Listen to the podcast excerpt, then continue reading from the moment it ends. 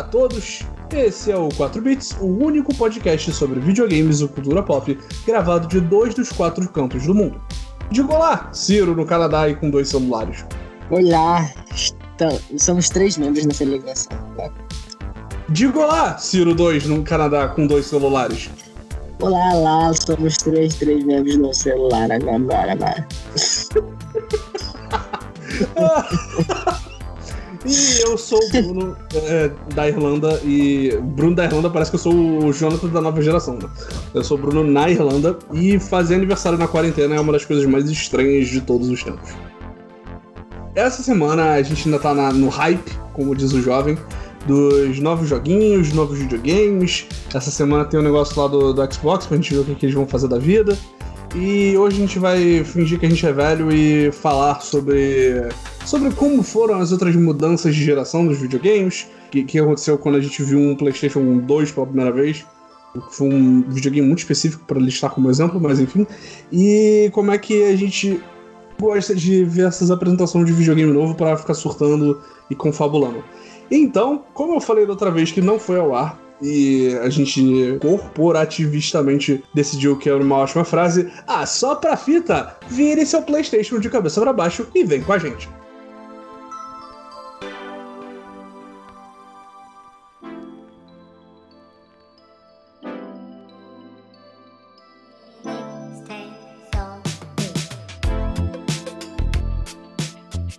Você lembra dos outros lançamentos de geração? Cara, lançamento, lançamento, eu lembro desde do, do GameCube. E por um motivo muito, muito específico, porque eu era aqueles nerdão que comprava a Nintendo World. E eu lembro que quando eles iam anunciar, estavam anunciando o GameCube, eles lançaram um concurso que você tinha que fazer um slogan pro GameCube. E aí eu, como, como não sabia, sabia o que era um concurso, o que era um slogan, eu resolvi me inscrever no concurso. Eu mandei uma cartinha pra Nintendo World com a minha sugestão de slogan e eu fiquei muito revoltado com o slogan que ganhou, que claramente não foi o meu. E eu lembro, e, e sem sacanagem, eu lembro disso até hoje. Eu lembro do, do slogan que ganhou até hoje. Eu não lembro do meu, mas eu lembro de ficar irritado com, com o slogan cretino que ganhou. E, de, e eu acho que talvez isso seja a minha história de origem do porquê que eu trabalho com marketing hoje em dia. Caraca, origin story do Exatamente, seu, cara. sua vida profissional. Porque eu fiquei cara. muito puto. Eu fiquei muito puto, cara. Que tipo de slogan é GameCube? Entre no jogo para ganhar. Isso não é um jogo. Caralho, que lixo, mano. É muito ruim. Eu lembro que, cara, eu tinha, sei lá, não, lembro que ano o GameCube 2. 3, talvez. Eu tinha menos de 15 anos e, tipo, eu escrevi uma parada melhor do que isso. E eu fiquei muito revoltado. Cara, essa época do GameCube aí, eu lembro que eu queria muito esse videogame. Eu lembro que eu fiz meu pai prometer, ou eu tô lembrando errado, de que se eu tirasse notas boas ele ia me dar o GameCube. Só que nunca aconteceu. E ele fala: Eu nunca te prometi isso, cara. Você que falou pra você mesmo e eu nunca concordei com isso. É aquele famoso, não, pai, compra esse negócio pra mim. Tá. E tipo, na sua cabeça, tipo, isso é um contrato assinado registrado em cartório. E pro seu pai é tipo ah, na terça-feira. Agora que você falou de escola e tal, de nota, eu lembrei de outras paradas, porque eu lembro que foi em 97, né, que o, o dólar tava, tava um real, o que é uma lembrança de um tempo que nunca, jamais na história da humanidade vai voltar. E eu lembro que, por conta disso, eu- meu pai conseguiu pagar uma passagem pra mim, pra minha mãe pro meu irmão pra gente ir pra Disney. E eu fiquei enchendo o saco da minha família pra comprar o 64, eles não queriam. E aí eu voltei com, sabe, 20 fitas de Super Nintendo, que era do meu irmão, mas ah, nessa época ele já tava meio de saco cheio de videogame, e eu meio que roubei o videogame dele. Então eu não lembro de quando o 64 foi anunciado, mas eu lembro de entrar na escola e, tipo, ah, já tem gente com esse videogame que é muito mais legal do que o meu. Meu videogame não, não, não, não tinha esses negócios 3D aí, não. O videogame não era do futuro, não. Então, tipo, eu lembro claramente, cara, muito claramente de. Ah, que, que videogame. A gente conversando, que videogame que vocês têm? Eu, tipo, eu tenho Super Nintendo. Eles, que isso, cara? Já tem 64, 64 é muito mais legal, que não sei o quê. Eu, que isso? Nem, nem sabia que era um Nintendo 64. E aí, Foi- aí eu. Acho, que foi, acho que foi uma vez, eu fui na tua casa, eu acho. E aí eu vi um Nintendo 64 e falei, caralho, que porra é essa? É muito doido, né? Porque a gente era criança e a gente não sabia o que tava acontecendo, né? Porque eu lembro de ter o 64 há um tempão, aí do nada as pessoas tinham PlayStation. Eu falei, ah, o videogame que veio depois, né? E aí eu fui comprar o PlayStation 1 depois de ter um 64 um tempo e como criança, esse tempo foi uma eternidade. Eu não sei quanto tempo depois foi, sacou? É, não, é engraçado, né? Eu acho que isso tem muito a ver com o fato de que no Brasil a Nintendo na época tinha presença oficial, né? Era, ela era distribuída pela Gradiente. Então, tipo, tinha revista, era mais barato, vendia em loja, tipo, tran... você ia na loja de brinquedo pra ver lançamento novo do 64, então a gente teve 64 por muito mais tempo antes do, do PlayStation chegar. E aí parecia que era outro, que era tipo assim, caralho, isso aqui é o novo videogame. Isso aqui é o videogame do futuro. E eles eram meio que comparáveis, assim. O PlayStation foi muito mais popular, né? Até porque pirataria, fortes abraços. Mas como a gente era criança, a gente nem piratear conseguia, né? Pelo menos no PlayStation 1 eu não lembro de jogar jogo pirata. Eu lembro de todos os, sei lá, os quatro jogos que eu via sendo jogado, porque eu nunca tive PlayStation 1. Eles eram compartilhados entre o nosso grupo de amigos. Que era, Você tipo... tá maluco. PlayStation 1, a festa da pirataria já existia já. Eu não. Cara, sem sacanagem, eu não lembro. Eu lembro de, tipo. Eu lembro que eu peguei um PlayStation 1 emprestado com alguém do colégio. E aí, tipo, tinha dois jogos, era Final Fantasy VIII e Final Fantasy IX. E era isso, fortes abraços. Pois é. E quando não era isso, era aquele, era aquele CD. E quando não era isso, era aquele CD que tinha vários demos do PlayStation. Uhum. E aí era tudo que eu sabia de, de PlayStation era isso: era Final Fantasy 8, 9 e o CD de demo. Então, para mim, Metal Gear, por muito tempo, era só a primeira fase. Eu não sabia nem que existia o resto do Metal Gear. Então, como original, eu tive só o 9. Eu lembro que quando ele ia lançar, eu queria muito, porque eu lembro que o Patrick, nosso amigo, tinha o Final Fantasy 8 e eu falava, caraca, esse jogo é muito maneiro. E ele me emprestou e eu não sabia inglês, não entendia nada. E aí tive que devolver para ele. E quando lançou Final Fantasy IX, ou não sei se lançou, ou só eu entrei em, em contato com a existência dele e pedi pro meu pai. Uhum. Meu pai foi para os Estados Unidos, aí voltou com o original, aquela chaproca de CD, né? Aquele, aquele, aquela caixa com tipo 200 CDs. Eu tenho até hoje a caixa. Sério? Eu nunca joguei fora. Caralho. Não trouxe pro Canadá, mas tá lá na minha mãe, pô. Porque não dá. Acho que eu tenho CDs original ainda, os originais. Mas aí que o que eu fazia era o seguinte: eu, eu, tipo, juntava um dinheirinho que eu ganhava dos meus pais, aí eu pegava 10 reais, e aí eu ia lá feirinha do Pechincha com a capenha, não, da, da Gelemari Dantas com a capenha, eu comprava um jogo de PS1. Aí jogava ele, aí não gostava, devolvia, falava que não tava funcionando. E ficava nessa. Quando eu gostava de um, eu ficava com ele e esperava juntar mais 10 reais pra comprar mais jogos. Todos os jogos que eu tinha eram piratas. Cara, você imagina, você imagina o que é você gastar 10 reais num jogo você vai ter a paz de espírito de lá mentir que tá quebrado para você trocar por outro. Eu não entendo até hoje como o cara deixava isso acontecer. Eu acho que ele pensava, ah, esse moleque aí, coitado. Porque não é possível. O moleque cara, botava toda hora, tá quebrado, tá quebrado. É, mas Ou você... ele não, confia, não confiava no trabalho dele. Não, mas se você for pensar, a gente não morava num lugar muito. com muita gente com Playstation, com videogame. Porra, vamos lá, eu não tinha e eu era um grandíssimo nerdão dos videogames, sabe? A criança que sofria bullying porque jogava videogame. Então, tipo, pra ele era negócio. Tu, tu ia voltar lá até o fim dos tempos gastando 10 reais por vez. E 10 reais naquela época era dinheiro, né? Dá pra fazer bastante coisa. Eu lembro de uma vez que eu comprei um Metal Slug. Aí eu, eu zerei o Metal Slug rapidinho, devolvi. Aí só que assim, tava funcionando, a mídia tava perfeita. Hoje em dia, né, eu contando essa história, eu me sinto super mal. Porque assim, eu queria devolver, mas se o cara olhasse a mídia e ela tivesse perfeitinha, eu nem ia querer trocar, né? E aí eu fui inventar de arranhar a mídia. Nossa! Não, é moleque, hoje em dia eu daria porrada nesse cara, nessa criança. Essa criança, no caso, você mesmo. Aí eu botei no PlayStation 1 o jogo pra ver se ele parava de funcionar, né? E não parou. Aí eu fui fazer de novo, não parou. Aí botei ela no chão e comecei a arrastar assim. Quando eu levantei, não dava nem pra falar pro cara, ah, tá arranhado. Não, você simplesmente passou a mídia no chão e arrastou igual um filho da puta. Não vou sentar de volta. Aí eu falei, é, perdi. Perdi esse jogo, perdi. Não vou devolver, não vou jogar mais, joguei fora. Cara, que imbecil. Não, não. Não, eu cheguei em casa, tava assim, tipo, bagulho, bagulho caiu do caminhão, passou em cima um trator. Não, não tava assim, então, é, é sério.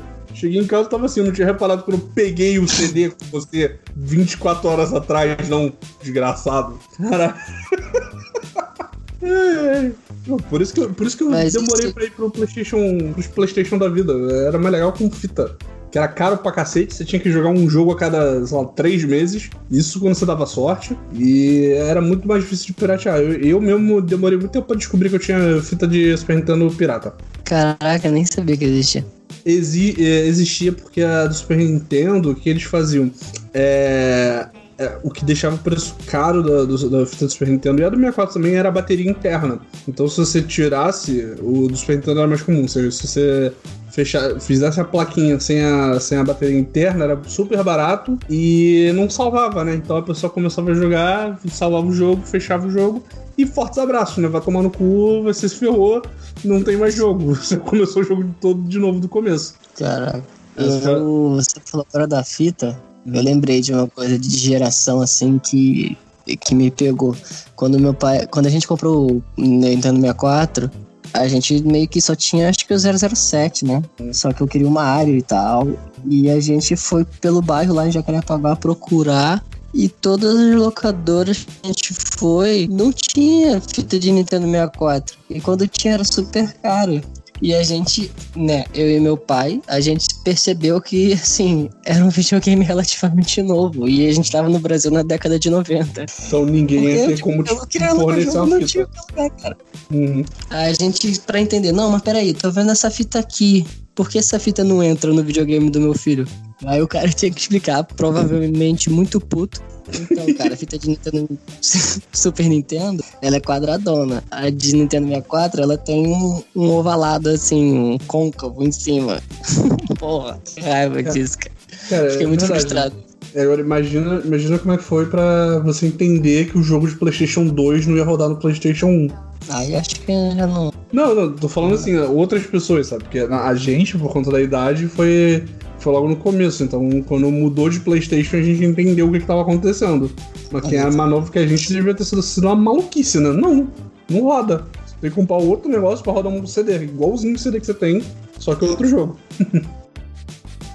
Então, quando a gente falou dessa, dessa pauta aqui, eu escrevi como tema que seria assim, como a mudança da geração muda os hábitos de jogar, né? Hum, Então a gente tá fazendo isso exatamente. A gente tava contando a história da pirataria. E no PlayStation 2, assim como a evolução de um Pokémon, ele mudou de número e os hábitos com a pirataria mudaram. Eu lembro que no final da geração do PlayStation 2 já era muito comum, ou pelo menos lá na minha casa, já era comum ter gravador de CD, DVD, né? E aí que eu, eu baixava o torrent do jogo de PS2, eu gravava no meu DVD RW e botava no PlayStation 2. Se eu gostasse do jogo, eu regravava num DVD-R, né? Pra, pra pessoa jovem que tá vendo isso aí, que eu não sei se vai existir, ou no futuro distante que a gente faça sucesso e a pessoa tá voltando pra ver esse episódio, e ela é jovem. Um DVD-RW é um DVD que você gravava no seu computador, só que você podia apagar o que você gravou e gravar outra coisa em cima. Um DVD-R você só gravava e era isso aí, não dava pra gravar mais nada. Então eu gravava no DRW, ah, gostei do jogo. Regravava num DVD-R, aí ficava com o jogo pra mim. Aí o DVD-RW servia de cobaia pra ver os jogos bons e ruins. toda essa fase de gravação, de gravar coisa. Porque nessa época eu já tava jogando no computador, né? Então, jogando, jogando. Porque no computador você podia rodar tudo, mas tudo ficava devagar, né? Então, eu tava gravando CD só pra ter, tipo, sei lá, Baldur's Gate, essas paradas. Que rodava beleza. Hoje em dia, se eu abrir o Baldur's Gate, eu vou, um- vou tomar um susto do quão rápido era o jogo, porque tudo no meu computador era super devagar. Mas é, é bizarro, né? Porque, tipo, no PlayStation, como você falou, e eu não lembro, já tinha pirataria. Mas no PlayStation 2 foi uma loucura, né? Foi. Foda-se todo mundo aí. Vai ter pirataria, Não, se era- reclamar, vai ter duas. Era o paraíso, maluco. Assim, não gastava mais com videogame tinha todos os jogos do mundo ao alcance, ao meu alcance na internet, cara. Muito bom. Eu lembro que né, eu- o PlayStation 2 é da época do. É da época do Wii. Não, é do GameCube. O Wii é na época do PlayStation 3. Que aí já é uma outra parada, que é quando começou a ficar impossível piratear as paradas e era mais fácil juntar dinheiro e tentar comprar o jogo original, né? a época do PlayStation 2 foi, foi a geração que eu, que eu, eu tinha um GameCube, mas o GameCube já chegou aqui é, um jogo, um preço inacreditável de caro. Então eu tinha só os piores jogos do GameCube, que eram os mais baratos. E acabou que eu fui, fui. Aí foi a época que eu fui 100% pro computador. Eu só fui voltar pra, pra videogame de console no finalzinho da geração do Wii. E você, você ficou console direto, não? Foi só depois que você foi jogar é. LOL, essas paradas. Ah, então, eu fiquei com o PlayStation 2, uhum. eu tive o, o 64, PS1, PS2, sem contar Game Boy, né? Uhum. Aí em 2008, eu acho, o meu PlayStation 2 quebrou. Eu tinha ido pra casa do Zé, outro amigo nosso. A gente foi virar a noite lá de carnaval, acho. Nossa, aí eu levei o PS2 pra gente jogar algum jogo. Aí no dia seguinte, virado, eu voltei pra casa. Aí botei meu mochila com o PS2 na cama. Ele caiu da cama e quebrou o disco. O, disco, o leitor de disco. e o preço de consertar era o preço de um novo. Aí eu falei, ah, tchau, abraço. Fiquei sem videogame até 2012. Aí ah, nesse sério? tempo eu. É. Aí eu fiquei jogando no computador. Aí a vida continuou. Aí a gente fez vestibular e a gente entrou na faculdade, eu comecei a trabalhar e aí eu comprei uma placa de vídeo. E aí eu comprei a placa de vídeo para jogar Skyrim.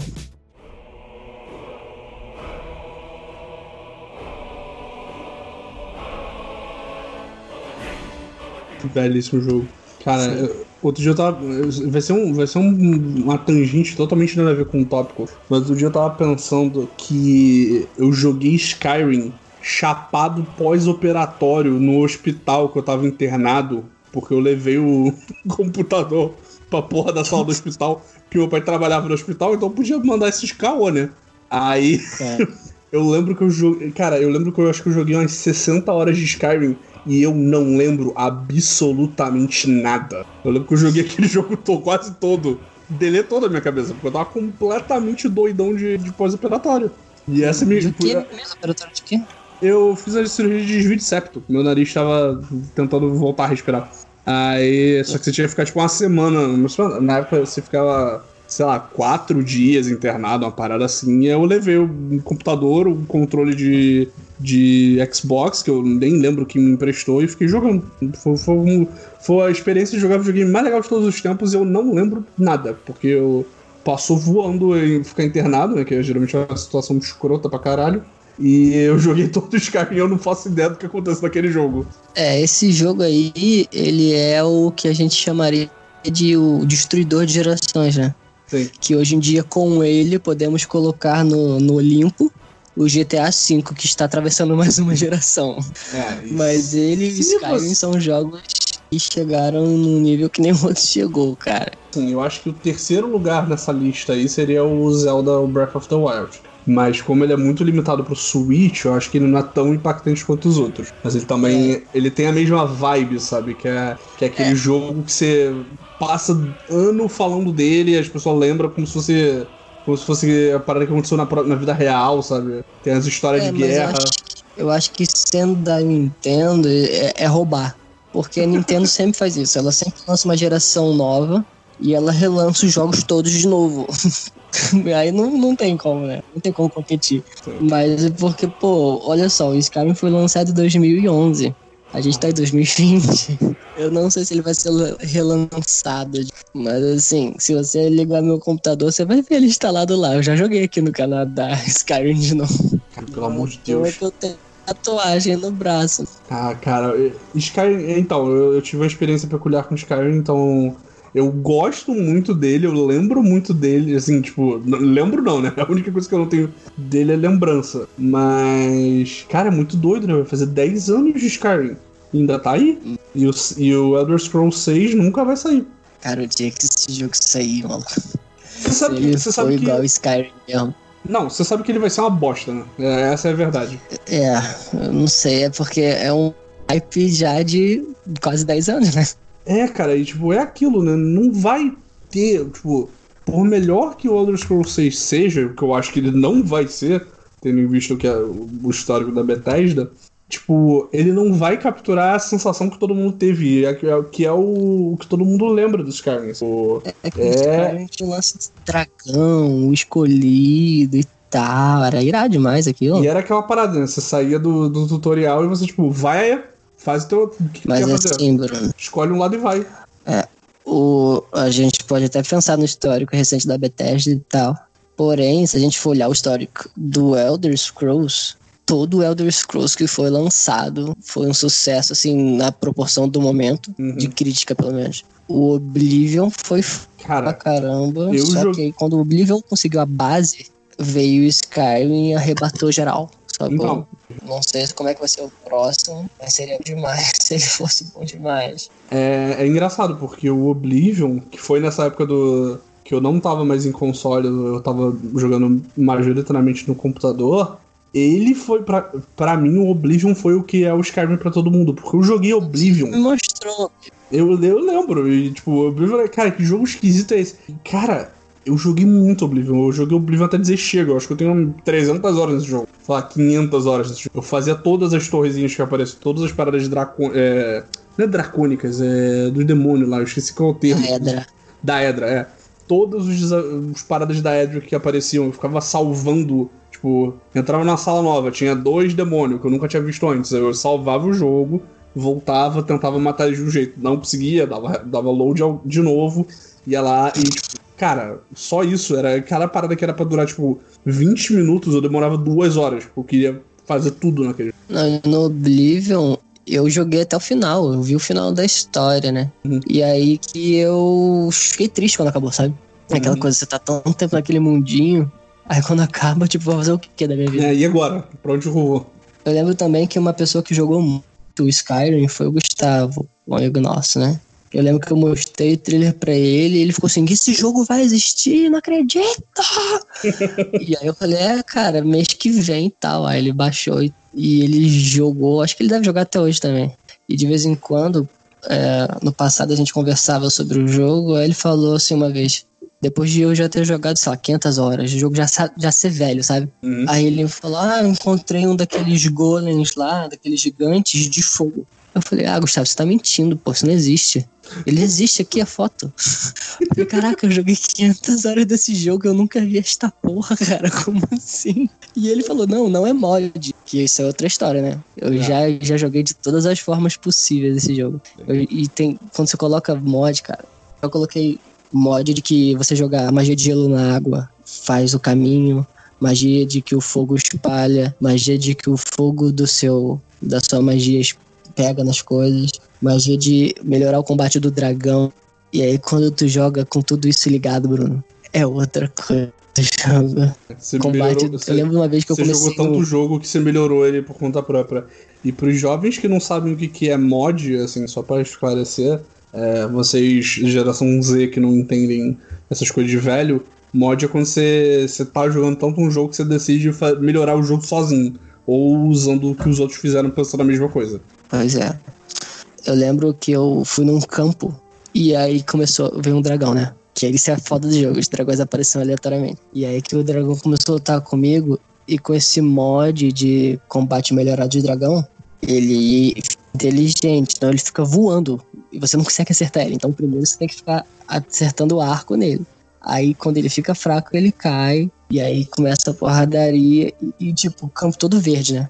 Quando acabou a porradaria, Bruno, era uma terra arrasada a parada, era muito foda.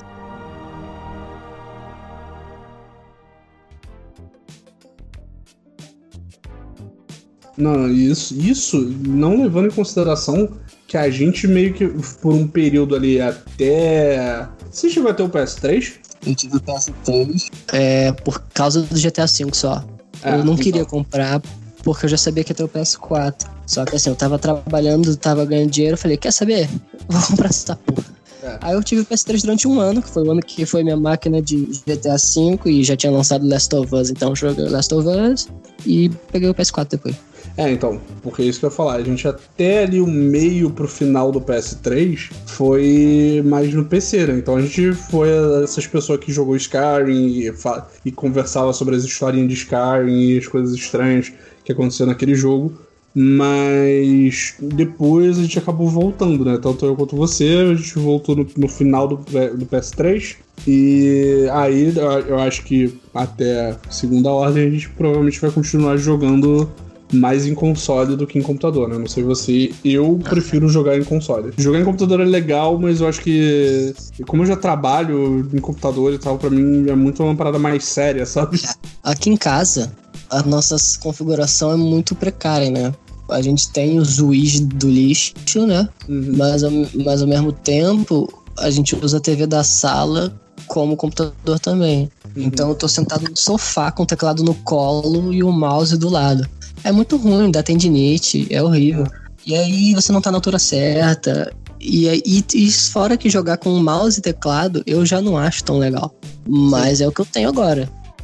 É, não, mas é, eu também tava até literalmente um mês atrás, eu tava que nem você. Sentado totalmente torto, mexendo. A, a diferença é que eu trouxe meu PlayStation 4, né? Que é o meu videogame que que provavelmente mais foi utilizado na história da humanidade, porque ele, ele viajou o planeta, né? Você nunca teve problema com o seu PS4, tipo, daquelas problemas que dá em videogame velho? Cara, o meu PS4, ele agora, só porque eu falei, eu tenho certeza que ele vai voltar a fazer essa parada. Ele apita loucamente. Um negócio ah. inacreditável. Tinha. Tinha. Tem dias, quando ele tá atacado, que eu tenho que desligar ele da tomada, e mesmo se você desligar da tomada por causa da estática, ele ainda fica pitando sem, sem energia, né? E, cara, Isso eu, é um problema. eu já tentei todos os. Todos os tutoriais todas as técnicas de abrir o videogame, de desaparafusar, de aparafusar, de fazer não sei o que, arrancar o botão, tudo, tudo. Esse a borrachinha, 4... já, já arrancou a borrachinha? Já arranquei borrachinha, já fiz tudo. Ele. a, o que funcionou, o que é a coisa mais irônica do mundo, o que funcionou para mim foi virar meu PS4 de cabeça pra baixo, exatamente. Acredito. A, a maior das ironias. Eu virei ele de cabeça pra baixo e ele parou de apitar. Ele apita bem menos agora. É, eu também. Todo mundo. O PS4 tem esses dois problemas. Ele parece que quer decolar e eventualmente ele vai ter o barulho de apitar. O problema de apitar, né? Eu comigo, o de parafusar o, o parafusinho que fica ali na esquerda, né, embaixo, uhum. funcionou. Mas assim, é impressionante você pensar que o seu e o meu até eu vender, eles funcionaram até hoje, sacou? É, eu acho que isso é a coisa que me deixa confiante de comprar o PlayStation 5 no lançamento, cara. Porque, cara, isso, isso também é uma mudança que rolou de geração, né? Porque. Porque na última, né? Na... Você tava fadado a se fuder. É, você tava pedindo pra, pra ter um. Você tava comprando um problema para você, né? Porque desde o do lance das três luzes da morte do, do Xbox, era o 360, é. Do 360, comprar um videogame no lançamento é você é testar de loucura. E. e no PlayStation era luz amarela. Né? Sim. E, e o engraçado é que, tipo, é numa escala muito menor, mas o Switch, que é novo, tem um negócio desse, que é o tal do drift Ai, do controle. O Switch, os mais antigos, eles, eles têm mais chances de ter isso. Mas o controle, ele começa a, a, a tipo, o seu analógico da direita ele começa a, a pender para um lado e, você, e o controle às vezes ele faz uns comandos malucos sem você, sem você querer. Então, Caraca. É, e, tipo, isso é um problema tão grande que até hoje, tipo, até pouco tempo atrás a Nintendo tinha, tinha um memorando que, tipo, cara, se chegarem na loja de assistência técnica falando meu controle tá dando drift pro lado, é para trocar na hora pra pessoa não reclamar em Twitter, em rede social. É tipo, a gente tem um protocolo para tentar contornar isso, porque é um problema até bem comum, sabe? Eu, eu, eu, inclusive, outro dia tava jogando aquele. O, o melhor jogo do, do, ano, que é o joguinho de pular corda do Switch. E eu acho que o meu tá começando a dar drift, porque. Eu não sei se chegou a ver esse joguinho maravilhoso. O bonequinho mas... fica colocando a cabeça pra direita, assim? Não, não, é porque quando você pula, você tem que jogar com o Joy-Con na sua mão, né? Você tem que soltar ele do, da tela. Aí, quando você pula, ele vibra, né? Ele faz o, a vibração do Switch, que é o, o, Rumble lá maluco deles, que você consegue sentir, tipo, o movimento na, no próprio Rumble, que é uma parada que vai ter no PlayStation 5. Quando você pula, você sente, você sente o que seria a corda passando. E aí eu tava pulando outro dia, e aí era como se, tipo, cara, como se tivesse capotando da escada, porque o, o, da, o da minha mão direita começou a vibrar loucamente. Parecia que eu tinha trocado o controle do Switch por um vibrador. Aí eu ia, caralho, acho que agora acho que começou a desgraça. Mas depois, desde então. É. Exatamente, é como se a corda tivesse enroxado na minha mão. Mas aí eu parei, desliguei, liguei de novo, ele tá normal. Mas o Switch também, ele tem uns, probleminha desse de. Ah, não, é videogame novo, né? Vai, vai quebrar, relaxa. Falando em Switch, cara, eu acho que o game que eu mais lembro de ver anúncio, tirando, claro, os, os de agora, foi o anúncio do, do Wii você lembra disso? Você lembra dessa época? Eu lembro vagamente da propaganda do Wii.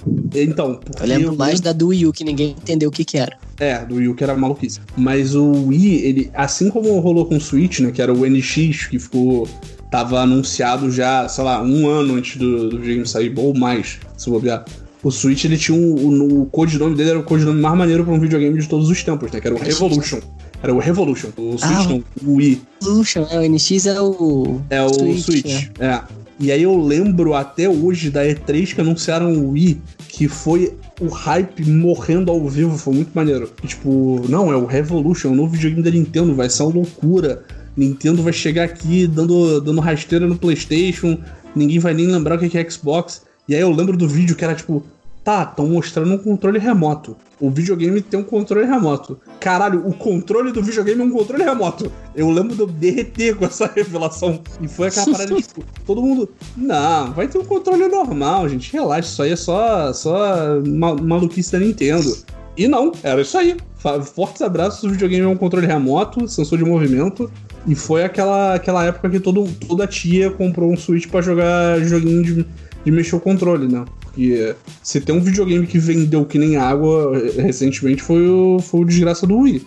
Qualquer Tanto é que eu tenho dois aqui, né? Exatamente. Você, você tem dois e, cara, botaram no lixo agora, sabe? O Wii é de quando? Deve ter com uns é. 10 anos que o Wii saiu ou mais, sabe? Bizarro. É muito bizarro, porque aí foi a época do, do Kinect, joguinho de movimento, Just Dance, essas paradas, que foi uma mudança muito bizarra, né? Que foi quando videogame deixou de ser aquela parada das pessoas serem nerdona para ser o evento social, né? Você ia pra casa dos seus amigos não mais carregando 700 fitas de 64 para jogar Smash, mas para jogar joguinho de dança e encher a cara. É, a Nintendo tem essa coisa, né? Ela mexe com a indústria quando ela acerta, né? Depois da crise lá dos videogames, da virada dos 80 pro 90, a Nintendo hum. sozinho salvo. E aí depois vem com o Wii, com o negócio de movimento, e agora o Switch tá super, fazendo super sucesso. Só Cara. que o Switch, tipo, apesar do sucesso que ele tá fazendo, você não vê que ele, ele, ele deu uma mudança na indústria. Mas assim, ele salvou a Nintendo, né? Porque antes do Switch, uh, todo mundo tá falando o que, que vai ser da Nintendo, né? Se esse videogame novo não for um sucesso, a gente não sabe o que vai acontecer. Aí lançaram e todo mundo, ai, graças a Deus. Cara, mas se você parar pra pensar, a Nintendo meio que, mesmo quando deu errado, que foi o Wii U, ela meio que mudou a indústria, né? Porque eu lembro, não sei se você lembra, mas na época do, do Wii U, é, tinha vários jogos que não, agora a gente vai ter um. Que, tipo, a moda da E3 que anunciou o Wii U foi o jogo que tinha um aplicativo pro seu tablet. Que eu lembro que, tipo, isso foi uma parada que morreu tão rápido quanto apareceu depois do, do Wii U. As pessoas viram que o flop que foi bizarro do, da Nintendo, que ninguém quis fazer essa parada. Que eu lembro que, tipo, acho que era Dead Rising 3, que anunciaram e falaram que não, vai ter um aplicativo que você vai ter no seu celular. E aí você vai poder pedir reforços pelo aplicativo. Era uma papagaiada inacreditável que ninguém ia fazer nunca. E foi Mas aquilo. É uma, coisa, é uma coisa que no papel é irado. Alguns jogos acertaram. Eu lembro uhum. de eu jogar Assassin's Creed, não sei se era o 3 ou o Black Flag, que você podia fazer os, os teus, teus navios fazerem, sei lá, as missõezinhas pelo celular e uhum. tal. E era irado. Eu jogava no, na faculdade, eu, ah, vou mandar meu naviozinho aqui e tal. Quando eu chegar em casa, eu já vou ter tudo isso de recurso que eu vou poder aplicar na minha armadura e jogar o jogo. Era maneiro. E o Red Sim. Dead Redemption 2, né, que você não gosta, tinha um mapa só que eu não tinha o celular que rodava. E eu acho super útil, tipo, ter o um mapa assim na minha frente o tempo todo no jogo. Uhum. Mas ele era. O do Red Dead era sincronizado com, com eu o jogo? Eu acho que era. Ah. Eu não tive, né? Uhum. Eu sei que existia. É, mas aí, tipo, isso ia ser. Isso era vendido como a próxima evolução do videogame, né? Porque tava todo mundo com medo de jogo de celular.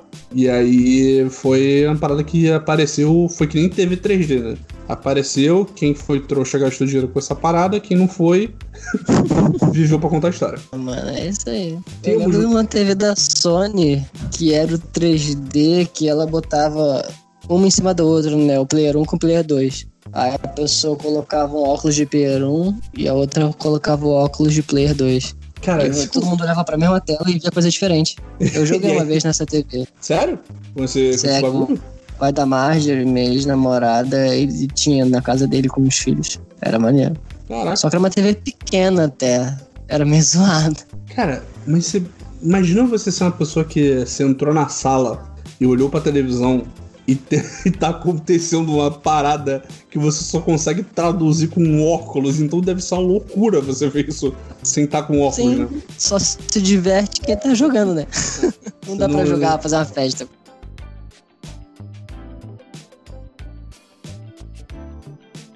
Então, a gente teve esse momento nostalgia aqui, mas o que a gente quer falar mesmo é da transição para a última geração, do PlayStation 3 pro 4, Xbox 360 pro Xbox One. Se você for ver o que é mais interessante para mim dessa mudança de geração, é que esses videogames eles trouxeram ferramentas e mecanismos que mudaram muito a relação das pessoas que jogam videogame com o videogame e entre si. Até, até a geração do PlayStation 3 ali, apesar de existir algumas coisas que sociais que unissem as pessoas jogando, no PlayStation 3 existiam pares e tal, é, chat. Só que eu não usava muito e eu sabia que era bem ruim. Mas no PlayStation 4 e no Xbox One, essas coisas ficaram muito mais acessíveis e interessantes. Os dois videogames tinham a integração de você fazer streaming direto lá da caixa. E também os jogos multiplayer, eles ficaram muito mais populares no console. Apesar de no computador já ser bem comum, né? Então isso mudou muito a relação das pessoas com videogame. Eu, por exemplo, eu jo- jogava videogame para jogar jogo para mim. No PlayStation 4 eu comprei principalmente para poder começar a jogar Destiny, sabe? E quando eu comecei a jogar Destiny, eu fiz uma quantidade de amizades absurdas que eu tenho até hoje, que me ajudaram inclusive a estar aqui no Canadá. A casa da pessoa que eu fiquei quando eu cheguei no Canadá é de um amigo que eu conheci jogando Destiny, sabe? Caralho. Então, é muito impressionante isso. É, e a gente chega, era um negócio de chegar do trabalho, ligar a party, chamar todo mundo e jogar Destiny, sacou? Era uma coisa muito legal. A gente fazia uns desafios, tipo, já aconteceu de eu sair da party, quando você cria party, tá o nome, né? Party do Ciro Nolasco. Aí já aconteceu de eu criar a party, jogar com todo mundo e dormir. Quando eu acordar no dia seguinte e entrar na party, tava lá na lista, pare do Ciro Nolasco. 50 horas jogando. Aí a gente já lançou o desafio, vamos fazer a party de 100 horas. Aí só era um jogo dentro do jogo, sabe? Aí, tipo, não tinha mais ninguém jogando. Aí um amigo meu falava e chegava assim: Eu vou dormir, mas eu vou deixar o videogame ligado pra party não morrer. Isso é uma coisa que me inspirou a vir falar disso, né? Era algo que não acontecia em outras gerações. E qual vai ser a coisa dessa próxima geração?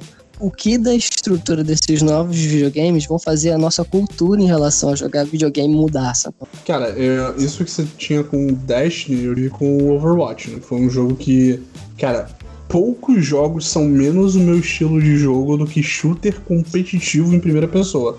Mas aí saiu a- a- aquele trial, né? Aquele demo que eles lançaram, acho que foi um mês antes do, do Overwatch sair.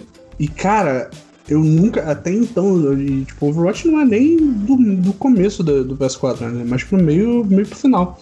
E até então eu nunca tinha jogado um jogo que, tipo, a graça do jogo era você estar com, com a galera falando, tipo, planejando as paradas e, e falando bosta também. Cara, foi uma parada, foi uma parada muito maneira. E é exatamente isso que você falou, né? Foi o que mudou pra, pra gente que, que é o que, que é videogame, sabe? Videogame é o que, tipo, até então era aquela parada que você entrava na sua bolhazinha e fazia teu, teu rolê, né? Fazia, jogava seu joguinho. Ou no máximo era uma parada que tinha multiplayer e, tipo, beleza, já tinha multiplayer online, como você falou, é uma coisa que já existe há bastante tempo. Mas foi é, nessa última geração que, tipo, virou um negócio que que funciona, né? Que você pode abrir uma party e ficar jogando conversa fora enquanto, sei lá, você tá jogando. Você tá jogando Destiny e eu tô jogando Overwatch. Seria uma insanidade fazer isso, mas é possível. E mais agora, assim, que, que também é uma parada com um aspecto social muito grande, foi, foi ver todo mundo indo pro Animal Crossing. Que, ainda que seja numa escala muito menor, cara, é, só existe do jeito que é, e foi o sucesso que foi, porque é uma parada social, sabe? É uma parada que ninguém tá podendo fazer hoje em dia, é socializar com as pessoas. Então você vai, visita a ilha do seu Essa do Animal Crossing hum. foi um negócio legal que eu não joguei, né? Porque eu não tenho Switch. Mas eu vi as pessoas jogando e eu ficava, ah, queria muito fazer isso, né? Mas o que me lembra muito é a época do lançamento do Pokémon GO, cara. A vibe, sabe? Sim, é, é, eu vi até, eu não lembro quem foi o jornalista que falou, a pessoa no Twitter, que seja pode ser que não seja um jornalista, que ela falou a parada que é verdade. Cara, Animal Crossing, o New Horizons, que é o do Switch, ele é exatamente o, o oposto completo e perfeito de Pokémon GO. E ele é tão perfeito pro mundo quanto o Pokémon GO foi na época que ele saiu. É um jogo que você não sai de casa, é um jogo que você não. Você, tipo, você ganha mais ficando e entrando constantemente. E é um jogo extremamente sociável, sabe? Tipo, até a Nintendo, que é a maior, a maior piada da, do mundo de videogame, é falar que a Nintendo tá, tipo, 10 anos atrasada em relação ao resto do, do que tá acontecendo no mundo. Ela soube se aproveitar dessa parada social de uma forma que até agora, tipo, o jogo saiu em, em, em março, se eu não tô enganado. E, cara, o que, que foi? é, saiu em março e minha esposa está jogando Animal Crossing nesse segundo. Ah, eu queria muito, cara. Tem cara ser muito legal. Assim. Eu acho que eu parei de jogar porque, tipo, eu acho que virou a... o momento da Fernanda socializar com a galera dela. Só que, tipo, eu acho que eu tava sobrando ali um pouco. E aí.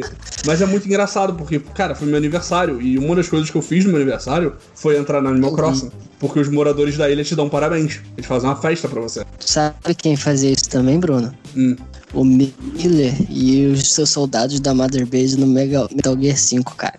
Cara, é verdade. Isso era muito irado, velho. Ah, enfim. É, e cara, isso que é engraçado, né? Porque Animal Crossing, bem ou mal, você pode jogar ele sem ter seus amiguinhos. Overwatch, ele é um jogo completamente diferente se você tá jogando sozinho. Ele é um jogo até meio, meio opressor quando você tá sozinho, que você não tem.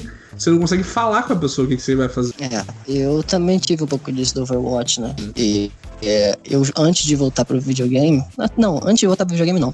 Quando eu tava já com PS3, é, foi uma época que eu tava jogando muito no computador, eu jogava muito League of Legends, né? E foi uma época que eu descobri essa coisa do jogo enquanto quase trabalho. Você se você pensa naquilo, você estuda aquilo de uma forma absurda. Então tinha o lance competitivo, né? E aí quando veio Overwatch tinha a mesma coisa. E a galera do Destiny toda saiu do Destiny, né? Foi pro Overwatch. E a gente começou a jogar competitivo. E é aquela coisa: grito, choro e esporro. Mas era aquela uma coisa que todo mundo tava crescendo. Era muito legal. Tinha o Overwatchzinho da madrugada, tipo, vamos jogar um pouquinho no Quick Play e depois ir pro competitivo. Sim, sim. Mas o, o, lance principal dessa geração, a gente tem que pontuar, é o aspecto social, acho, cara. É como hum. essa geração, os dois videogames pegaram, usaram é, a sociabilidade ali como um fator viciante, sabe? Porque se eu tivesse amigos jogando Overwatch, eu não jogava. Quando eu já falei aqui do Destiny 2, eu joguei no computador, mas eu não continuo porque sozinho é uma merda, sabe? Sim. E é engraçado até que, tipo, até jogos single player eles ficaram mais sociáveis. Tanto é que se ah, você olhar. Tanto é que se você olhar, tipo. Cara, de Persona 5 a. Tipo, Persona 5, o é, Bloodborne. Cara, esses são jogos que, tipo, eles não são jogos de multiplayer, não tem nem perto de ter uma, uma função multiplayer, mas tá lá. Quando você começa um dia novo no Persona 5, aparece o que, que as pessoas fizeram. Se você for olhar aqui a lista da pauta, a gente consegue tirar como cada um desses jogos tiveram o lance do social da sua própria forma. Sim. Não para dizer que as outras gerações não teve isso. É que a gente tem internet hoje em dia, no mínimo, é o que vai fazer você discutir o jogo ao, ao tempo real. Mas muitos deles têm o, a vibe do ter o social nele, né? Por exemplo, você ia falar do Bloodborne, continue. Não, é porque o Bloodborne é aquela parada, né? O jogo que, é, como todo bom jogo da, da From Software, tirando o Sekiro, se você tá travado, você chama uma pessoa aleatória que colocou a marca dela no chão para te ajudar. E, e, tipo, para além disso, é, o Persona, o que eu tava falando do Persona, que no Persona 5 você começa o dia, é um jogo que não tem nada de multiplayer, e ele te diz: ah, no dia de hoje, nesse dia no jogo, é, 70% das pessoas foram fazer tal atividade. Então você já sabe que, tipo, ou 70% das pessoas estão completamente erradas, ou, ou tipo, isso é uma coisa mais otimizada pro, pro resultado final do jogo, sabe?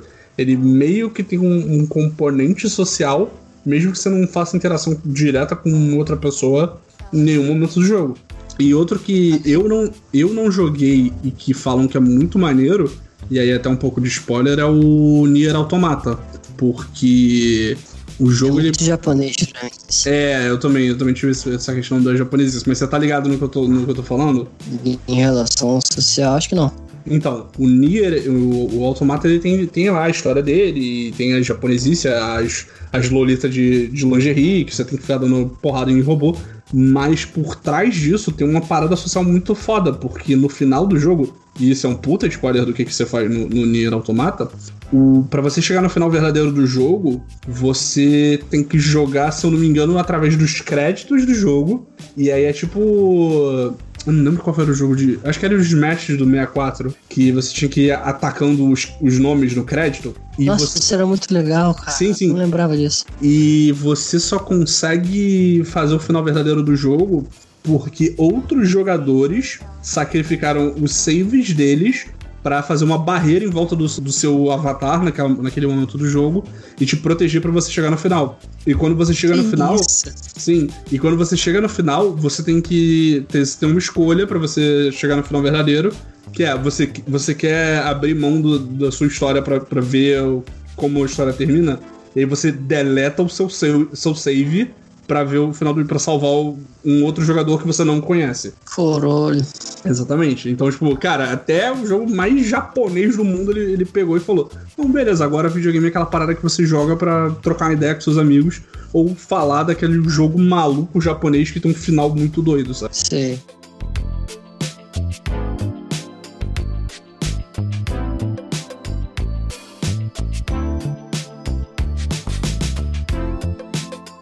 Para a gente finalizar esse episódio, a gente falou dos, das coisas mais estruturais. Vamos falar agora de alguns jogos que a gente que só foram possibilitados para essa geração e que marcaram a gente, sacou? Eu já falei um pouco do, do aspecto social do Destiny, então eu quero falar de não sei, vamos dividir, cada um fala de dois jogos para ficar dinâmico, sacou? Ah, a gente beleza. troca depois. Vai você primeiro. Então, primeiro eu vou. É, eu quero falar ainda de Destiny. Óbvio. E de Evolve. Sério? Evolve? Cara, eu vou fazer. Eu vou falar de. Eu vou, vamos, calma, vamos chegar lá. Primeiro eu vou falar de Destiny, que é um jogo que, assim, se a gente fosse pensar em coisas que marcam, foi o jogo que mais marcou, assim, na minha história recente. E quando eu falo Destiny, eu sempre dou um sorrisinho. E eu sei que se eu estiver falando perto de algum amigo meu que jogou Destiny comigo, eles vão entender, sacou? Que foi um negócio numa época da minha vida que eu chegava do trabalho, jogava Destiny 10, 3 da manhã jogando Destiny. Aí chegava no dia de noite. Isso. Repetindo todo dia. Você ficava durante a semana de terça a sexta ganhando equipamento novo. Pra na sexta noite, com todo mundo junto, fazer a raid. Aí de vez em quando tinham três pares indo fazer raid e ficava, não, eu quero ficar fulano, eu quero fazer equipe A, quero fazer equipe B, quero fazer equipe C. Porque tinha muita gente jogando Dash, né? E a gente jogava raid, tipo, no começo ficava horas e não terminava. Aí eu lembro da primeira vez que a gente venceu a raid e tinha essa coisa de no Destiny você ganhava os itens aleatoriamente no começo. Você podia ganhar o item mais raro do jogo na raid ou ganhar vários itens médios. E a gente brigava, porque era difícil pra caralho. Eu lembro que a gente terminou a raid e eu, tipo, eu lembro da primeira vez que eu atirei no Atheon, que era o chefão. E, e quando o chefão morre no dash, ele começa a quebrar como se fosse uma folha. Uma folha pegando, sabe, que ele vai ficando, vai esfarelando. E aí, cara, que a gente atirou e o bicho começou a cair, maluco. E era que nem vencer um chefão de Bloodborne, por exemplo. Que eu pulava e gritava, e meu headphone saiu da minha cabeça. Cara, sensação indescritível. E você tava fazendo isso com outras cinco pessoas ao mesmo tempo, sabe? E vocês só conseguiram ganhar porque cada um fez a sua parte. Que não é só atirar no bicho, cara. Tinha vários passos, cada um tinha a sua função. É muito foda. E aí quando a gente ganhou o cara, aparece lá o quadradinho do item que eu ganhei. Aí eu ganhei o item mais raro do Destiny, né? Que era a Vex Mythoclast, que era uma arma que só ganhava na raid. Aí eu lembro que a gente ganhou, aí o nosso amigo, né, o Pita, ele tava brigando com outro cara da raid, né? Tipo assim, não, que você fez isso errado, não sei o que, não sei o que lá. Aí os dois bonecos discutindo um de frente pro outro. O que é engraçado, né? Eles não estavam fisicamente lá, estavam discutindo na party, só que botaram os bonecos um na frente pro outro como se estivessem pessoalmente, sabe? Aí a gente discutindo, aí eu botei a arma, aí eu, gente, para, para, para de brigar! Aí botei meu boneco no meio, eu, olha aqui! Eu comecei a tirar com a arma pra cima, pá, pá, pá. Aí ele, seu filho da puta, acabou a briga. Acabou a briga, porque eu ganhei uma arma melhor que todo mundo, sacou? Uhum. E, e além do Destiny, né, tem o Evolve, que é uma história muito triste dessa geração. Esse jogo tinha tudo para ser um jogo foda demais, cara. Pra quem não sabe, esse jogo era um jogo de multiplayer. E é, foi um dos primeiros que se propôs a ser um multiplayer assimétrico. Uma pessoa era um monstro, que ao longo da partida ele ia crescendo, enquanto ele se alimentava da, da fauna do mapa, né? E dos jogadores. E o, o outro time era de caçadores, que tinham que pegar o monstro. E é muito legal essa dinâmica, que quando no começo você tá caçando o monstro, e conforme a partida vai indo, você começa a ser caçado pelo monstro. Cara, isso é muito foda. Esse jogo tem uma proposta demais. E cada jogador escolheu um caçador que tinha uma característica diferente. Tinha os seus roles, né? Seus papéis, igual é um Overwatch da vida. Então tinha o Tracker, que era o cara que achava o monstro, via as pegadas e tal. Aí tinha o suporte, tinha o cara que era o tanque, e por aí vai. Só que ele é um jogo que ele foi lançado e assim como outros jogos que vieram depois desses de multiplayer, ele não, não teve um suporte bom. Ele não teve uma cadência boa de atualizações e tal. Porque e, e porque ele tinha outro problema. O jogo dependia muito de quem era o monstro. Porque se o cara fosse muito ruim, o jogo acabava em 5 minutos e era chato. Se o cara fosse muito bom, o jogo acabava em 5 minutos e era chato. então, eu, faltou essa coisa de saber balancear legal, entendeu? Porque eu gostava muito de ser o cara que era o tracker. Então você sentia essa coisa, você, cada pessoa que jogava, ela tinha uma importância. Então, se do mesmo jeito do monstro, se o cara não soubesse eh, detectar bem o monstro, era uma merda a partida. Ou se o suporte não sabia curar as pessoas, era uma merda a partida. E eu acho que o Evolve, inclusive, inspirou o Overwatch. Porque essa coisa de ter o suporte que voa com um raio que cura e um raio que dá buff já tinha no Evolve, cara. No, a Mercy tava no Evolve antes, sabe? Só que, porra, a gente curtia muito jogar e logo depois de ser lançado, a galera foi parando porque o suporte era muito ruim. E parado, acho que menos de um ano depois que o, que o jogo lançou, eles tiveram que fechar o server, sabe? Porque foi muito triste essa história. Mas era muito maneiro jogar aquele jogo. E o... hoje em dia esse tipo de jogo tá mega popular, né? Por causa daquele Dead by Daylight. Que é basicamente é, e também um monstro clássico. O Friday the 13th deu certo. Agora o Predator Hunting Grounds parece ser muito legal também. Mas de todas as premissas desses jogos, eu, eu acho que o Devolver é melhor, cara. De você ser um monstro que você evolui e tal, e você caça, e é muito maneiro. Agora você me botou numa situação de que eu não sei do, do que eu falo. Mas, cara, eu acho que eu sei, porque eu sou uma pessoa que, como a gente tá brincando a todos os episódios desse podcast, eu reclamo de tudo. Eu nunca gosto do jogo que todo mundo gosta. Então eu vou falar de um jogo que pouca gente gostou tanto quanto eu, que foi o jogo do Homem-Aranha do PS4, o que saiu há dois anos atrás. E, cara, é, eu gosto muito de. Sou muito essa pessoa assim, nerdão do, dos filmes de super-herói. Então, eu lembro quando foi anunciado, eu, eu tive um pequeno surto, porque não só era um jogo do Homem-Aranha, mas era um jogo do Homem-Aranha focado mais em história do que em mundo aberto, do que em missão, do que em qualquer outra coisa. Então, tipo, a história parecia muito legal. E também tem aquele adicional fora do que é o jogo, que foi o jogo que tava para lançar quando eu tava vindo para cá, sendo do Rio para vir pra Irlanda. Então, tipo, eram os, minhas duas duas coisas assim no horizonte era, beleza, eu vou pra Irlanda e um mês depois que eu estiver na Irlanda eu tenho que comprar eu tenho que ter dinheiro para comprar uma televisão para poder comprar jogar o jogo do Homem-Aranha. Então, tipo, e, é, e foi muito isso, sabe? Tipo, eu lembro que eu não sei se ele saiu antes ou depois do Red Dead, mas foram dois jogos que eu, que eu fiz a mesma coisa e, e que tiveram reações completamente opostas, que foi eu acordei muito tarde, muito cedo na manhã, assim, de madrugada, ainda tava de noite para jogar a primeira vez. E, tipo, o Homem-Aranha foi, foi exatamente o oposto, que foi tipo, cara, eu acordei e eu comecei a jogar aquilo, eu só parei quando, sei lá, eu já tinha umas, umas 4, 6 horas de jogo e já tava completamente apaixonado por aquele jogo. E o Red Dead, como eu já falei mais de uma vez, eu joguei e falei, isso não tá legal não. E aí eu fui, fui jogando cada vez menos até eu aceitar que é ok não gostar da parada que todo mundo gosta, desde que você não seja uma maldita pessoa horrível. Mas. E, e o legal do Homem-Aranha é que não só é um jogo muito maneiro pela história, mas tipo, ele consegue corrigir uma parada que o jogo de mundo aberto, para mim, é um problema que todos eles têm, que é um saco você andar pelo mundo. Não importa o jogo. Cara, eu acho que, sei lá, ou você é o Skyrim, porque, tipo assim, o que era legal do Skyrim de andar pelo mundo é que a qualquer momento pode acontecer qualquer coisa, sabe? Eu lembro claramente. É, você escolheu uma direção e ia acontecendo coisa. Exatamente. Eu lembro até hoje, uma das poucas coisas que eu lembro da, da história de quando eu tava jogando chapado pós-operatório é que eu tava andando de uma cidade para outra e aí eu vi um cavalo fantasma correndo e eu, cara, que porra é essa? Eu parei, o cavalo veio na minha direção, passou direto e foi viver a vida dele, sabe? E, tipo, eu não lembro se eu fui atrás dele, mas eu lembro que foi, tipo, uma parada que.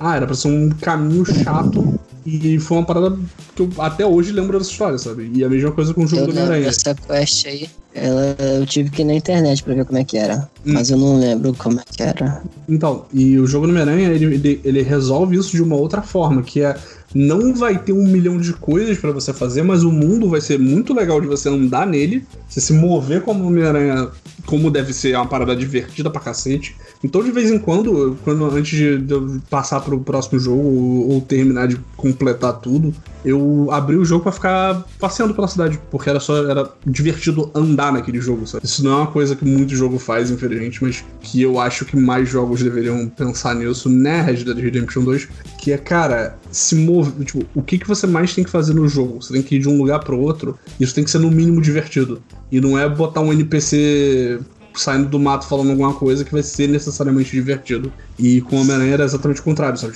Era legal andar por andar, assim, não precisa, podia não achar nada, podia não achar nenhum colecionável que era divertido, sabe? E, e eu tô, assim, contando segundos para lançar pro PS5 e, e basicamente eu só vou comprar ele no lançamento para jogar o jogo do Miles, porque se for metade do que foi o, o, primeiro, já vai ser um puta de um jogo bom pra cacete. É, pra fazer isso aí eu vou ter que esperar um pouquinho. Mas outro jogo de mundo aberto que foi muito legal foi o Horizon Zero Dawn. Esse, como você ficou antecipando o Homem-Aranha, que aliás eu tenho que te agradecer, porque eu só joguei Homem-Aranha por causa de você. você cedeu a sua conta lá. E eu lembro de eu, tipo, vendo os segundos que ia demorar pra instalar e eu abrindo o jogo, cara. E eu surtando. E a minha esposa, a Adresa, me filmando e postando no Instagram. Olha esse cara jogando videogame maluco. Sim. Muito bom mesmo, né? E o Horizon, ele não tem essa. Ele tem essa coisa do atravessar. Ele não é tão legal, óbvio, como você não é Homem-Aranha. Mas quando você escolhia ir de um lugar para o outro no Horizon, era aquela coisa, tipo, de você tomar cuidado pra caraca, que qualquer curva podia vir um bicho bizarro te matar. Eu escolhi falar desse jogo aqui no lance da geração, porque afinal, você lembra de quando você viu o trailer do Horizon na E3 pela primeira vez? Lembro. Um trailer que você. É um jogo que você fala dele para alguém que não conhece, assim. É um jogo que você é uma ruiva que se derrota dinossauros robôs Cara, dinossauros. É o, é o videogame mais, mais videogame do mundo. Não, e aquela coisa que assim, não é gimmick, não é bobinho. Cara, você tinha que saber como bater o bicho, bater no bicho, cara. Você tinha que analisar como é que o bicho funcionava. Tipo, eu vou atirar aqui nele com essa flecha. Esse bicho é muito difícil, você analisa o terreno. Então eu vou fazer, vou atirar nele aqui. Eu vou correr para essa direção que nessa direção eu coloquei três armadilhas no chão, três bombas. quando ele cair em tudo, se ele continuar vivo, eu vou virar à direita, que vai ter um lago. Aí ele vai ficar mais devagar na água, aí eu taco as flechas nele de destruir a armadura. Aí depois eu taco de fogo, aí não sei o que. Cara, era muito foda, né? Eu lembro da primeira vez que eu derrotei o Thunderjaw, que era o dinossauro robô, né? Que eu só tinha visto ele no trailer até então. Aí eu pensei, vou lá, vou tentar, maluco. E quando você vai atirando no bicho e ele é violentíssimo, aí se você consegue, você, você consegue derrubar dele uma arma. Aí você pega a arma, aí você consegue atirar nele com a arma dele, cara. O bicho cai no chão, é inacreditável. É muito foda esse jogo. Cara, você falar do Horizon tá me dando vontade de jogar ele de novo. E eu tô tipo, cara, eu acabei de recomeçar o Fallen Order e o Dishonored 1. Eu tô tipo, é, beleza, eu vou, vou parar um dos dois pra jogar, jogar Horizon de novo, porque, meu Deus do céu, esse jogo é muito bom. E ele é aquele jogo que vem do nada, que é uma parada que não, não acontece mais com tanta frequência, sabe? Tipo, ninguém sabia que ele ia ser anunciado, ninguém fazia ideia do que era o jogo quando começou o trailer. E a, até o trailer acabar, todo mundo já tinha comprado a ideia do jogo e todo mundo já tava surtando com ele, sabe? Tipo, é, são pouquíssimos jogos que hoje em dia fazem isso, e esse é um deles que é muito maneiro ver isso acontecendo. E ele tem uma personagem super carismática, cara. Sim. O lance do tutorial, que você aprendeu o tutorial ela enquanto criança, cara, é muito legal. Uhum. E eu lembro a primeira vez que eu joguei, eu tava com o personagem há o quê? Uns 40 minutos, jogando como criança. Aí tem a ceninha que ela, ela é exilada, né, da tribo. E aí você vai como criança tentar brincar com as crianças da tribo, cara. E ela é muito fofa e o menino taca uma pedra nela, cara. Aí eu chorei, cara, porque eu fiquei com muita pena dela, olha, cara. É muito triste. Cara, agora eu preciso finalizar isso de alguma forma e eu tenho, tipo, 200 jogos para falar. Eu não sei qual que eu falo. Eu ah, falar mais dois. eu sabia que você ia querer falar mais, mais um, pelo menos. Tá, você vai falar mais quantos? Vou falar do Hellblade, é que é rapidinho. Eu não quero falar do jogo que é o lance da geração, né? De o que, a geração proporcionou. Esse é um jogo que ele teve a sacada de eu vou usar áudio 3D em tudo. Esse jogo que você é uma mulher com psicótica ou ela tem esquizofrenia, não sei que eles falaram, a gente vai fazer as vozes falar na sua cabeça o tempo todo. Aí você se sente meio doido, né? Tudo que você tá fazendo são as vozes lá. Ah, ela vai conseguir. Não, não vai. Vai, vai, vai. São três vozes sempre. Uma brigando com a outra, as duas sendo negativas. E uma sozinha tenta te apoiar, sacou? E você tá lá se concentrando e, e as vozes estão lá. No começo você acha divertido. Aí de vez em quando você tá concentrado, você acha um saco. Eu lembro de uma vez, Bruno, tava passando uma, sei lá, uma madeirinha ou tava no alto de um penhasco andando, sabe, na pedra, assim, muito tenso e concentrado. E as vozes falando, e eu de saco cheio. Eu falei em voz alta na minha casa sozinho. Cala a boca, sacou? e aí eu parei, pausei o jogo e falei, cara, isso é o game design no seu máximo. eu me senti maluco. Eu falei com as vozes na minha cabeça do videogame. Isso foi foda demais, cara. Sim. E é todo, o jogo é todo baseado nisso, de você não saber o que, é real, o que não é, porque a mulher, ela é maluca, ela tem uma doença, uma doença não, né? Um transtorno psicológico. E aí você vê as coisas surreais acontecendo, você não sabe o que está acontecendo. Tem a fase do que você tá no Fenrir, né? O, o lobo lá, nórdico, tá correndo atrás de você. Só que você não sabe se tá. Você tá numa fase no escuro. Você só ouve ele respirando e correndo, e você corre na direção contrária no escuro. Só que eu não ousava virar, Bruno. Que eu não queria saber se ele tava lá. é muito foda esse jogo, muito foda. E é inclusive o que me faz querer ter um Xbox. Porque agora ele vai ser. É, eu também, eu confesso que eu acho que o Hellblade, ele, ele, ele, ele é tipo um. Ele é tipo o mesmo nível de impacto do Horizon, mesmo que ele seja tipo, um jogo com um orçamento de, sei lá, 100 vezes menor, sabe? Ele tem um impacto muito maneiro, assim, que é de você ver como eles pegaram a ideia e fizeram com uma equipe muito menor do que normalmente fazem um jogo. E fizeram um jogo tão bom que ele foi, o estúdio foi comprado e virou exclusivo da, da Microsoft é. por causa do sucesso dele. Ele sabe? é um jogo socialmente importante, né? Sim. que faz você ter consciência do que é ter um problema com aquilo. Que eu Sim, acho que é esquizofrenia. Sim. Eu não sei agora se é só esquizofrenia ou se é esquizofrenia e psicopatia, alguma coisa assim. Alguma mistura dos dois. É... Já sei, eu vou falar de um jogo que, ironicamente, eu nunca joguei. Mas mas que, cara, por N motivos eu acabei. Eu gosto muito do que ele faz, eu gosto muito do que ele é. E se hoje eu tô tentando fazer um jogo é porque Undertale foi um jogo que me fez ver que, tipo, ah, ok, uma pessoa consegue fazer um jogo e consegue contar uma história e consegue tipo, te fazer se emocionar com uma estética 8 bits e que de cara não parece nada demais. Eu não sei se você chegou a jogar ele. Eu não joguei, eu achei que você tivesse jogado, inclusive. Então, eu o conhecimento não. que eu tenho de Undertale é porque o Theo, ele gosta de ver as musiquinhas no YouTube.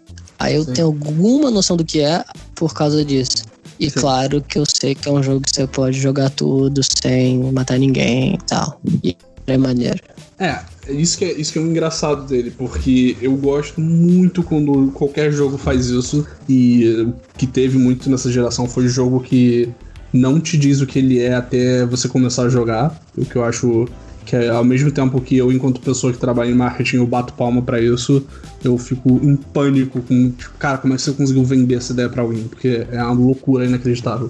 E a vantagem do Undertale é que ele é feito por uma pessoa só, né? Então ele pode fazer o que ele quiser. E foi o que o Ciro falou, a graça dele no trailer é que você pode. Ele é um RPG tipo Earthbound, na estética até anterior ao Super Nintendo, né? Ele tem cara de jogo de Nintendinho, que você pode não matar os seus inimigos, você pode salvar eles. Você pode trocar no menu de batalha você pode trocar uma ideia com os seus inimigos até eles desistirem de te atacar. Só que isso por isso só não é uma parada tão, meu Deus do céu, revolucionária assim. O legal é que ele é um jogo que desde o começo ele, ele não tem a quarta parede. Ele é um jogo que os, os vilões sabem que ele é um jogo e eles usam isso pra, tipo, pra ser engraçado, pra, te dar, tipo, jump scare, pra, pra fazer para você para fazer uma crítica social foda. Então, tipo, ele usa isso muito bem. Porque no começo você, você, tipo, você começa o jogo, você tá no tutorial, e aí na primeira luta você tem que escolher entre. Você tem que enfrentar um inimigo. E, tipo, normalmente, você sem saber muito do jogo, você mataria ele. Só que se você. Se você repara depois que você pode não matar ninguém e você começa o jogo de novo pra tentar, ah, não, agora eu vou conseguir não matar ninguém de forma alguma, o jogo vai lá e te fala: Ah, você achou que você ia resetar o jogo e ficar tudo bem? Não. A gente sabe o que você tá fazendo, a gente sabe que você é uma pessoa horrível. Você matou aquela flor senciente que, que, te- que reclamou com você duas vezes na vida. E ele leva isso. É, é muito louco. E ele leva isso num extremo que, tipo, cara, eu não gosto de coisas de terror. Então, tipo, eu sou uma pessoa muito medrosa pra qualquer filme de terror, qualquer coisa de terror. Eu consigo ter medo do que o jogo, um jogo 8 bits consegue fazer com isso. Porque se você decide, ah, não vou, não, não tô nem aí, que você pode trocar ideia com o cachorro de armadura, jogar um osso e ele não vai lutar com você. Você começa a matar as pessoas no jogo, o jogo começa a mudar. Então, tipo, em vez de ser uma parada de que você é o herói, que você, você é o, o, o escolhido, você tá lutando contra tudo e contra todos, o jogo fica triste, porque a música para de tocar. Quando você. É aquela parada de RPG de, de Nintendinho, que você tá andando e aí, aí ó, toca um barulho, que nem Pokémon, e começa a luta. Ele começa a fazer o barulho de que vai entrar numa luta e aparece a mensagem: Não tem mais ninguém aqui. Você matou todo mundo. E se você quiser continuar assim, ele vai até você chegar no final do jogo e o personagem que é o alívio cômico, ele fala: Não, eu tenho que parar você. Você, você, você claramente é o vilão da história. E meio que, tipo, como ele constrói essa narrativa de que, tipo, ah, você podia ter sido uma pessoa boa e uma pessoa legal e, e salvado todo mundo, mas você escolheu ser um maldito cuzão com literalmente todas as pessoas do planeta e agora a gente vai tentar te matar, tá bom? E eu acho isso muito foda, porque, cara, deve ter dado um trabalho inacreditável de esse jogo. E é só um cara, é só um cara que fez todos os assets, é só um cara que fez a trilha sonora. A trilha sonora desse jogo, se você gosta de jogo tipo de, de música tipo chiptune, como eu e o Theo, aparentemente, é, cara, as é músicas são maravilhoso. iradas. As músicas são muito boas, o jogo, a história do jogo em si é muito bom. E é, é muito engraçado, porque ele meio que virou um fenômeno. assim, Até hoje, tipo, ele saiu, eu acho que em 2016. Até hoje tem gente fazendo fanart dele, sabe? O jogo é um jogo indie feito por um cara só. E quando anunciaram uma skin de, dos Mis do Smash Bros. do, do Sans, que é o. Basicamente é o personagem ícone da série, né? Que é um esqueleto de jaqueta azul. As pessoas surtaram. Foi, tipo, foi muito mais impactante do que o personagem do DLC que eles anunciaram de verdade, sabe? Porque é uma parada que escalonou de uma forma inacreditável. Isso que você falou, eu não sabia que o Sans era só o alívio cômico. Eu já vi músicas que o Theo escuta aqui, que ele é o piadeiro da música. Mas Sim. pra mim, ele é o chefão final do jogo. Ele é o vilão do jogo. Eu não sabia que era simplesmente isso que você falou. Porque então... a percepção que eu tenho é a dos vídeos. E quem consome esses vídeos são crianças. Sim. E você acha que a criança vai parar para conversar? Então, isso que é muito louco, porque o, o Sans é justamente o cara que, tipo, se você joga salvando todo mundo, ele te chama para comer hambúrguer, ele fica fazendo piada ruim, sabe? Tipo, ele fica fazendo trocadilho com o osso, porque ele é um esqueleto e tal. Ele é o cara mó de boa, sabe? Agora, se você tá jogando do modo que é o, o modo genocida, né? Que é você matando todo mundo, ele é o último chefão do jogo. Ele é o cara que, tipo, é, eu não posso ficar zoando você. Você é claramente um maldito de um genocida, eu preciso tentar te matar. E é muito maneiro como o jogo inteiro ele consegue virar na sua cabeça. Tipo, que é tipo, você ou é o herói que vai tentar ser legal com todo mundo e o, e o cara vai ser seu brother e vocês vão comer hambúrguer, ou ele vai tentar te matar porque você virou o vilão do jogo. Maneiro. Sim. É, essa conversa foi muito boa. Eu vou deixar pra lá o meu último, porque tá muito tempo já aqui. Sim. Nossa, verdade, cara, não, tempo. O último é o No Man's Sky. O último é o No Man's Sky, que é muito legal você sair do planeta pela primeira vez e viajar na velocidade da luz. Esse jogo é a maior história de redenção das histórias dos videogames até hoje. E é muito bom que ele tá bem hoje. É isso. É, então, basicamente é isso. É, esse foram, foi a gente por uma hora e sei lá quantos minutos relembrando, né, fazendo, caindo no conto da nostalgia. E a gente vai, espera. Oi? É, mas a gente vai. Eu vou editar e provavelmente vai cortar alguma coisa. Vai ser um pouco mais de uma hora. E, é, bom, eu acho que é isso. Acho que a gente já, já foi nostal malditos nostálgicos por muito tempo. Então, Ciro, diga até logo, Ciro. Até logo, Ciro, com dois áudios e voz dobrada. e até logo.